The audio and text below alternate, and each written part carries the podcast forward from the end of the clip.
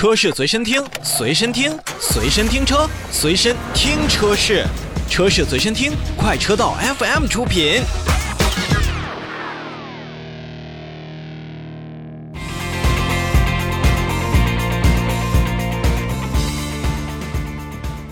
让我们看召回。日前，上汽大众呢，按照国家市场监督管理总局的要求，备案了召回计划，决定在二零二一年的十一月二十九日开始呢，就召回二零一七年一月二十四日至二零二零年七月二十一日期间生产的部分二零一七年度款式到二零二零年度款式的途昂五三零 V 六车型，共计一万八千六百五十九台。那么本次召回内的车辆呢，是由于发动机的控制单元软件的匹配问题，如果车辆处在经济模式下。进行滑行的时候呢，发动机的转速可能会产生波动，极端情况下呢，就有可能发生熄火的现象，存在安全隐患。所以，上汽大众呢将免费为召回范围内的车辆呢去升级发动机的控制单元软件，并且安装涡轮增压器的进气端的稳流阀，以消除此波的风险。那么这个问题呢，仅仅是当咱们的车辆是处在经济模式的滑行状态下有可能发生。那如果车辆在极端情况下发生了熄火现象，